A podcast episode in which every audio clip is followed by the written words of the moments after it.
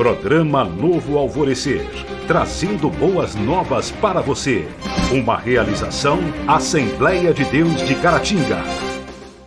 Olá, irmãos, a paz do Senhor. Esse é o seu programa Novo Alvorecer, um programa da Igreja Assembleia de Deus, situada na rua Princesa Isabel, número 52. Hoje nós estudaremos a lição de número 2, a lição que tem como título Nascimento de um Líder Profético em Israel. Vamos para um breve intervalo e voltamos já já.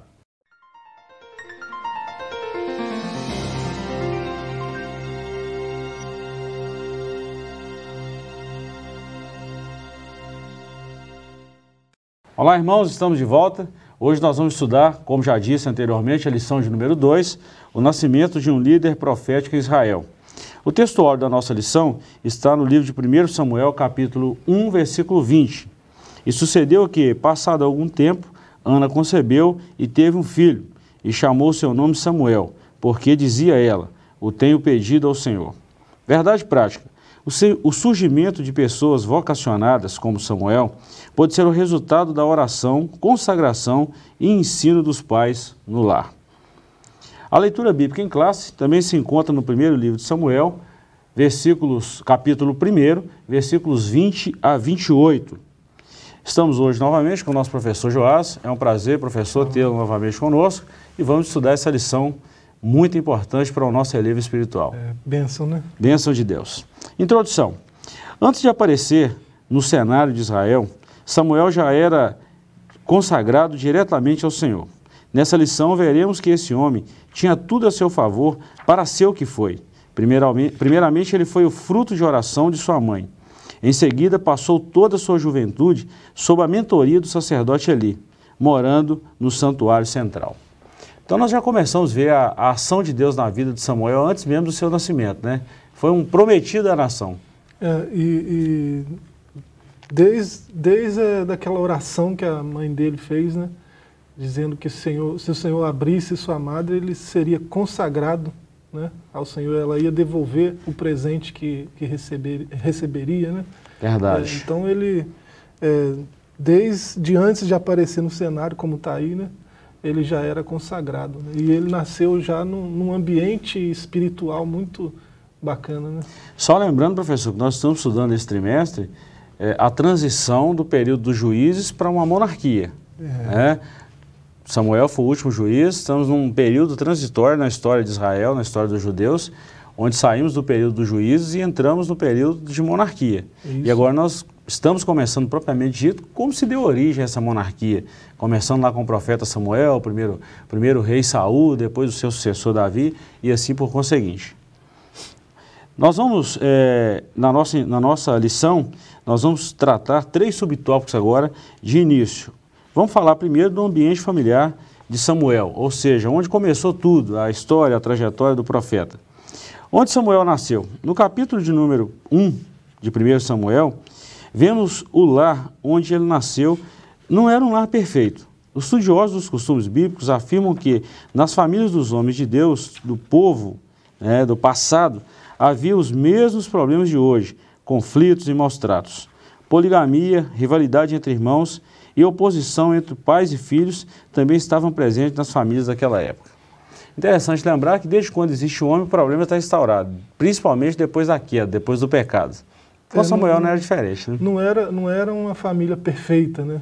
Igual aquelas de propaganda de, de, de margarina, né? É, uhum. Tinha seus problemas e, e, problemas até graves, né? Sim. É, a poligamia para nós é um problemão, né? É, mas assim, naquele contexto social nem tanto. Mas é como não é o ideal de Deus, é problema, né? Sim. Sempre que foge do ideal de Deus, né, a, a família nuclear, né, uhum. um pai, uma mãe e seus filhos, né, é, sempre que foge desse ideal, é, o problema está instaurado, na, com certeza. Então, aqui nós levantamos uma, uma questão até polêmica. É, de vez em quando alguém pergunta, né, mas como é que Deus aceitava tal coisa? Deus tolerava, tolerava tal coisa. Né? Fugia do princípio divino, fugia da, do princípio bíblico. E Deus tolerava essa situação. Com Samuel aconteceu da mesma forma na sua família, né? É, eram sociedades agrárias, né? E, e assim, era, era muito era muito precioso para um pai ter um filho, Sim. principalmente filho Sim. homem. Né? É, e assim, se a sua esposa não pudesse dar filhos, ele tinha até direito, por lei, de casar com uma outra esposa que pudesse dar filhos. Né? E nós vemos isso bem no início com Abraão, com, É. né, com os patriarcas, Jacó. É uma situação cultural, né? Um Exatamente. Problema, é, tentando resolver um problema cultural, acabava criando outros problemas. Né? É bom lembrar que antes da, da lei de Moisés, né, antes da lei de Moisés, já existia uma lei muito antiga, conhecida como a lei de Italião, datada aí 2.500 anos antes de Cristo, e havia algumas regras, alguns princípios também. E nós estamos falando de um povo cananeu, um povo ímpio que não temia o Senhor. É. E essa cultura, com o tempo, ela foi disseminada entre as outras nações e trouxe um problema muito consequente para as nações futuras. É bom lembrar isso. Né? É, o tópico 2, a bigamia presente. O autor do livro de Samuel pontua que Elcana, Elcana era o pai de Samuel, só para a gente situar na história aí, tinha duas mulheres, uma prática que feriu o princípio bíblico, posto que esse nunca foi o ideal de Deus para a família. Está lá em Gênesis 2, 24 e também em Mateus, no Novo Testamento, capítulo 19, versículos 5 e 6.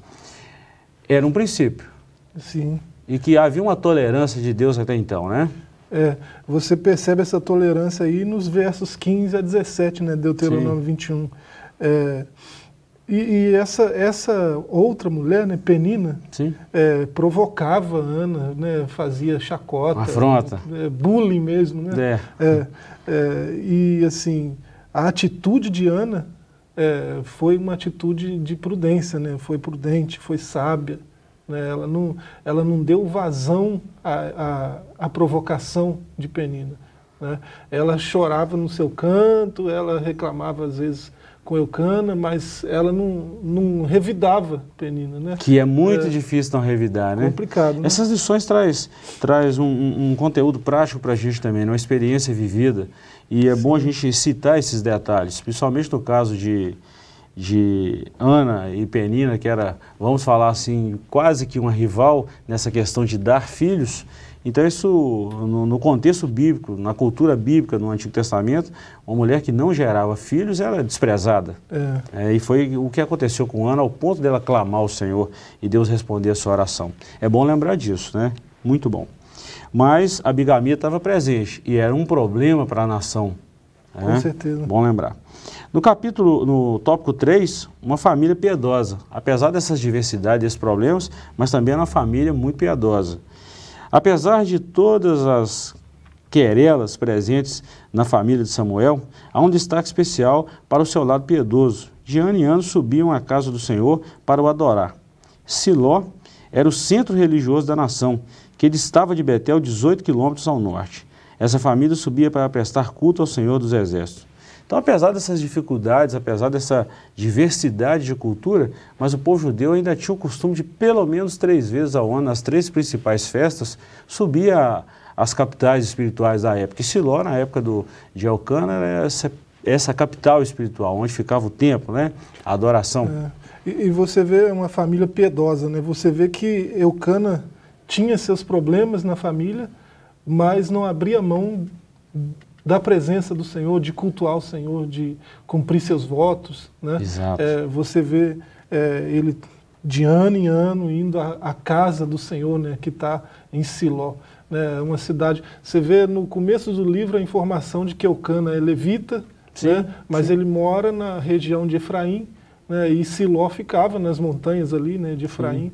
É, e, e, assim, é, o templo do Senhor, né, antes, antes do templo ser o templo, Sim. né, a- a- o tabernáculo, Sim, é, sim.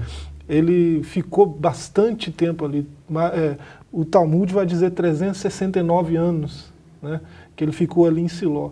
Né, você vê referências aí, Josué 18, Juízes 21, 19. Exato. Né? É, então ele ficou bastante tempo ali. E não estava tão longe assim, né, da onde Elcana morava, né, ele morava naquela região. Ah, média de 18 quilômetros, segundo então, a lição. mas é, é, fazer esse percurso a pé é, Não era brincadeira. é um pouquinho. né? Não era brincadeira. E interessante, professor, que dentro desse, desse quesito família, havia esses, esse tempo de adoração. né? Isso é muito bom. Pois bem, nós vamos para um breve intervalo, voltaremos já já com mais um comentário de um tópico maravilhoso. Não saia daí.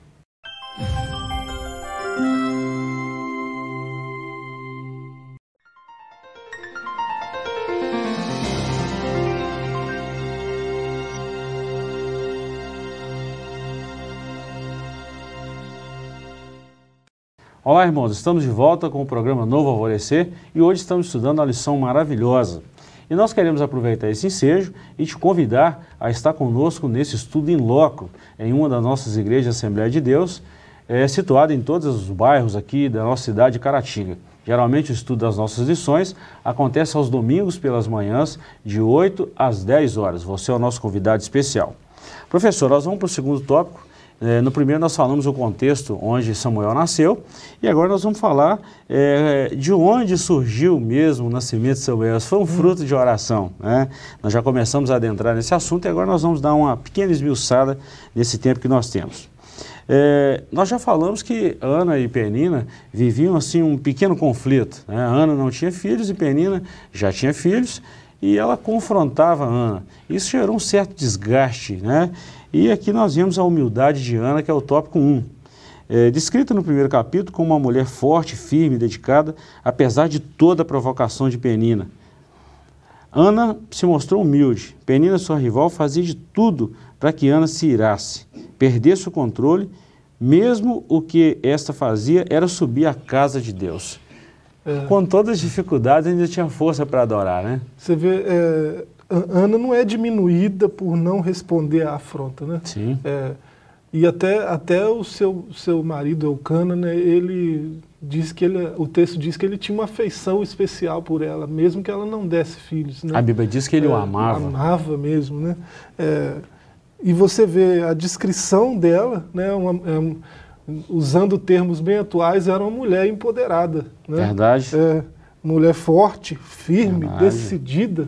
Né? Mulher crente. É, empoderada, crente. crente. mesmo, né? É. É, e assim, a, apesar de ser essa mulher forte, empoderada, né, ela não respondia, ela era humilde. Né? Ela podia responder à altura, à provocação, né? mas ela preferia ir à casa de Deus, preferia se calar e falar com Deus. Nós levantamos aqui duas questões, e é, é muito interessante fazer essa, essa conotação. É, muitas vezes nós estamos assim, sendo visível à sociedade, né? estamos ali na, na, convivência em sociedade, mas os bastidores só a gente e Deus que conhece. Pois é. Né? De uma afronta, ela, na sociedade, todo mundo sabia que ela era afrontada por sua rival Penina, mas nos bastidores ela clamava, chorava e pedia a Deus. Tanto é que nós vemos isso quando ela orou e pedia a Deus um filho, né? lá na porta do, do tabernáculo, na porta do templo. E Deus ouviu a sua oração é, que nós vamos falar. O tópico segundo vai falar exatamente disso, Ana e a sua amargura de alma. Nos bastidores, ela estava amarga, ferida por causa daquela provocação. Toda situação na qual vivia fez com que a sua alma tivesse grande amargura. Aqui a palavra é a mesma que aparece em Êxodo 15, 23 e também em Ruth 1, 20. No caso de Ana, pode ser entendida como desapontamento, frustração. No santuário, ela orava ao Senhor apenas com os lábios, o que não era comum para os hebreus. Interessante isso, né? Os hebreus tinham costume é. de falar alto, de clamar, e Ana só mexia com os lábios. Você vê qualquer hebreu orando, né? É, uhum. Não é só, não é só a, a fala, né? É, tem movimento. todo um movimento, um gestual, né? É, a oração é, é, assim, a devoção é por inteiro, né? É Verdade. É, Corpo, abrange, alma espírito, abrange né? tudo, né? Então, é, ela está quietinha, né, encolhida, só mexendo os lábios. Ela é até repreendida pelo sacerdote, né? Que a tem por é, embriagada. É, é, até, ele até acha estranho a oração dela, né? É, mas é, tudo por causa desse, dessa amargura que ela tem. Diz que a palavra aparece em Êxodo 15, 23, né? As águas de Mara. Sim, né? Eles chegaram sim. às águas de Mara. Amarga. Né? Ruth 1,20, né? não me chame mais Noemi, me chame Mara. Né? Amarga. Não, não, me chame mais de agraciada, me chame de amarga. E essas né? situações, professor, muitas vezes a gente convive com pessoas que estão vivendo um contexto desse. É uma oportunidade boa para a gente falar isso. Muitas vezes as pessoas estão vivendo um contexto de luta, de provocação, é, até mesmo de rivalidade, causado por alguma situação da vida. O mesmo Deus que respondeu à oração de Ana é o Deus que nós pregamos, é o Deus que nós falamos. Ele tem todo o poder para reverter qualquer situação. Há um texto na palavra de Deus, em Lucas 1,37, para Deus não há nada impossível. Então é um momento bom para a gente falar aos nossos ouvintes que o mesmo Deus que respondeu Ana muitos anos atrás é o mesmo Deus que continua respondendo. Ele não mudou. Sim, e, e ele ouve orações mesmo, né? E ele Exato. responde mesmo. Exatamente. É, é, você vê que é, apesar dessa, dessa, dessa tristeza da alma, dessa dor que Ana tem, né, ela vai chorar no lugar certo, né, aos pés do Senhor. Né? Ela, diante do Senhor, ela expõe a sua dor, ela não tem máscaras, né, ela não tem cera. Abriu o coração, né? né? Rasgou é, o coração. Ela se entrega mesmo. E é muito interessante quando a gente lê essas histórias, por exemplo, como a história de Samuel, é um fato muito interessante como Deus trabalha essas questões. E, e, você citou um negócio muito interessante, que Samuel era da linhagem levita. E ele então estava apto para assumir o sacerdócio. Só podia assumir o sacerdócio da tribo de Levi e de uma família específica. Então Samuel estava nesse contexto.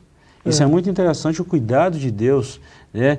E até mesmo, só para lembrar também, que o nascimento de Samuel foi uma resposta de Deus à nação.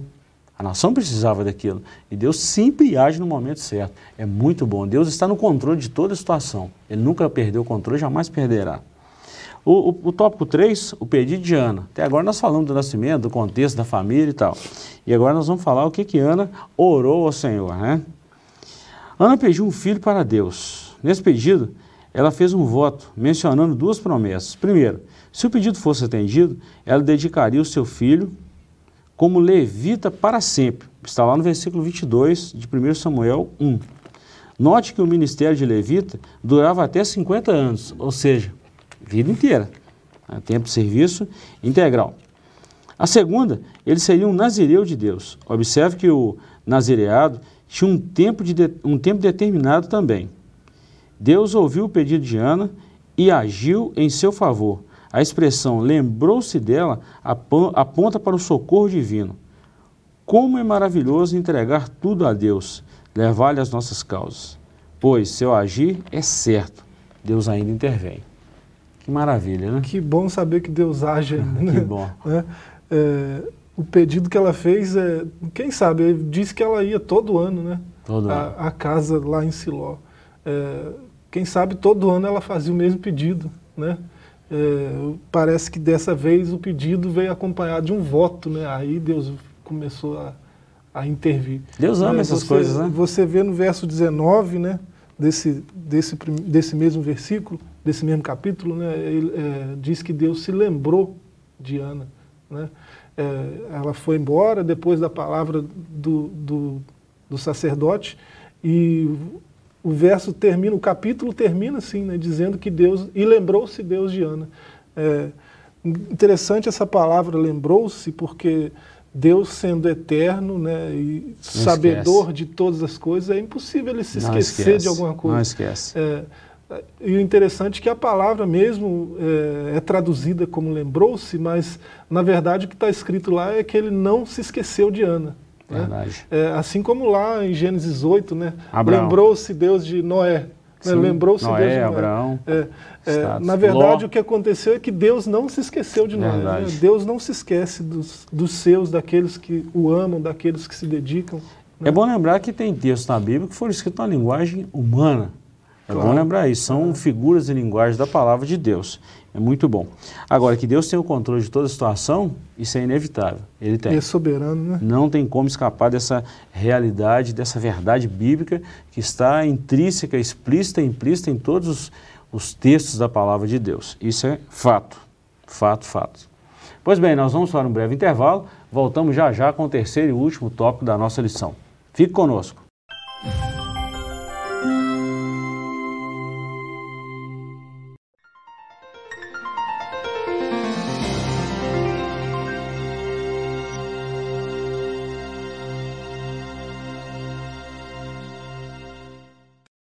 Olá, irmãos, estamos de volta. Estamos falando hoje sobre o nascimento de um grande profeta que marcou a história em Israel, Samuel. É, professor, nós falamos até agora do pedido de Ana, do contexto familiar em que Samuel nasceu, e agora nós vamos falar propriamente dito do nascimento de Samuel.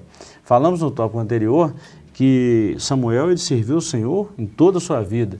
Tem um texto na Bíblia também que mesmo depois da morte de Samuel, alguém dando testemunho né, do seu período como sacerdote, como profeta, como juiz, é, a Bíblia diz que nenhuma das palavras de Samuel caiu por terra sem o seu fiel cumprimento. Mais uma prova que Deus está no contexto de toda a história e guardou esse voto da mãe de Samuel. Muito interessante isso, né? É, é, o nome dele também é muito interessante, né? Tem a ver Super. com o seu ministério inteiro, né? É, a gente vê na, na leitura bíblica né, que Ana colocou esse nome porque ela o tinha pedido ao Senhor. Propósito, né? né? Samuel, pedido ao Senhor. Mas uhum. também pode ser ouvido do Senhor, pode ser, né? É, Uma resposta direta resposta de do Senhor, né? Então, é, o nome dele já diz isso. E assim, é, o nome dele nos lembra que nós servimos a um Deus que fala, né? Que o Verdade. Senhor fala, né? O Senhor fala, Verdade. o Senhor responde. Né? Então, é, é o próprio nome de Samuel é uma pregação, né? É, um, é uma prova viva que Deus responde a oração. É. Né? Bacana. Nós vamos falar então da dedicação de Samuel. Bom, nós falamos até então que Ana fez esse pedido. No tópico primeiro agora desse terceiro ponto, nós vamos ver sobre o nascimento de Samuel. O versículo 20 da nossa leitura bíblica em classe diz que, passado algum tempo, Ana concebeu e teve um filho e nomeou Samuel, que pode significar ouvido de Deus seu nome é poderoso. É? Então nós vemos aqui o que, que você já falou, que a ênfase aqui é, recai para um nome poderoso, ou seja, o nome do Eterno. Por isso nós vemos a sustentação da vida em todos os dias de, de Samuel. Muito é, interessante isso. É, esse, esse final El aí, né, é, uhum. é, meio que uma abreviação do nome de Deus, Elohim, né, que é aquele primeiro nome de Deus que aparece Sim. nas Escrituras, né, lá em Gênesis 1. Né? É, no princípio criou Elohim. Né? É, Elohim é, é, é, força total, poder total. Né? Ele tem toda a força, ele tem todo o poder. Né? Então o nome de Samuel né, já, já, já remete a isso. Conota o seu, isso. Né? O seu nome é poderoso. Né? Uhum. Shem, que é nome poderoso, né? todo poderoso. Verdade. É, então ele, ele aponta para Deus também, né? É, ele foi ouvido de Deus, né? Ele foi é prometido por Deus, né? Uhum. É, o nome desse Deus é poderoso. Né? E vamos só lembrar um contexto, nós falamos na lição passada, na lição, na primeira lição, o contexto, o cenário histórico que, que Israel vivia. Nessa época que Samuel nasceu, quem era o sacerdote era Eli, Eli tinha dois filhos corruptos, Ofini e Finéias, que estavam é, violando um princípio do templo. Eles faziam coisas horríveis. E Deus então precisava de uma intervenção Nesse mesmo contexto aparece Ana pedindo um filho e falou que entregaria esse filho ao Senhor. Olha que coisa. Deus criou esse cenário todinho. Então Samuel, é o que a gente sempre fala, Samuel foi uma resposta de Deus, não só para Ana, mas também para uma situação que Deus precisava resolver. Para a própria nação, né? Exato. Israel, né? Deus precisava resolver aquela situação. Não era nação ainda, mas... Verdade. É, mas pra, Estava próprio... prestes, né? Para a própria população ali era, era uma resposta de Deus a uma espiritualidade que tá, não estava sadia. Né? É, o, o, o, centro espiritual da nação estava tava doente, decadente. Né? Interessante, professor, que a gente fala isso e tem muitas pessoas que pensam assim, será que Deus ainda está no controle? Será que essa situação saiu dos trilhos? Não, nada saiu do trilho. É. Tudo está no, no controle. A situação que nós estamos vivendo agora é exatamente a situação que deveríamos viver. E a resposta de todos os problemas nossos, de todas as, as dificuldades da vida, ainda continua no Senhor, ainda continua em Deus. E é bom a gente lembrar disso, que essa lição, um texto tão antigo, né? tão, vamos falar assim, escrito há tanto tempo e ao mesmo tempo contemporâneo nos remete à realidade em pleno século XXI. Deus está no controle da situação. É, lembrando é, dessa, dessa soberania de Deus aí, né? Samuel veio no tempo certo. Certinho. Né? Que, certinho. É, antes, antes da lâmpada se apagar. Né? Exato. Né? antes, antes do azeite é, terminar lá na menorá e não ter mais, mais luz Verdade. espiritual né, para a nação, né? Samuel chega e... Vamos fazer uma pequena comparação. Quando Jesus nasceu, Paulo chama isso de plenitude dos tempos, isso. na hora certa. A plenitude dos tempos para o nascimento do Samuel foi perfeita. A hora era aquela. Da mesma forma que a plenitude dos tempos para o nascimento de Jesus também foi perfeita. Não foi fora da hora, foi no tempo certo. É, nesse sentido, Samuel é uma boa figura de Cristo, né? Exatamente, um tipo, né? É. Muito bacana. É, até mesmo que exerce os três, os três ministérios que o É. próprio Cristo exerceu. Muito bacana. Cumprimento do voto. A partir do versículo 21, nota-se que Elcana, marido de Ana, subiu à casa de Deus para, juntamente com toda a sua casa, com exceção de Ana, né, que só subiria após desmamar o menino, que Samuel já havia nascido, apresentar sacrifícios anuais e cumprir o seu voto.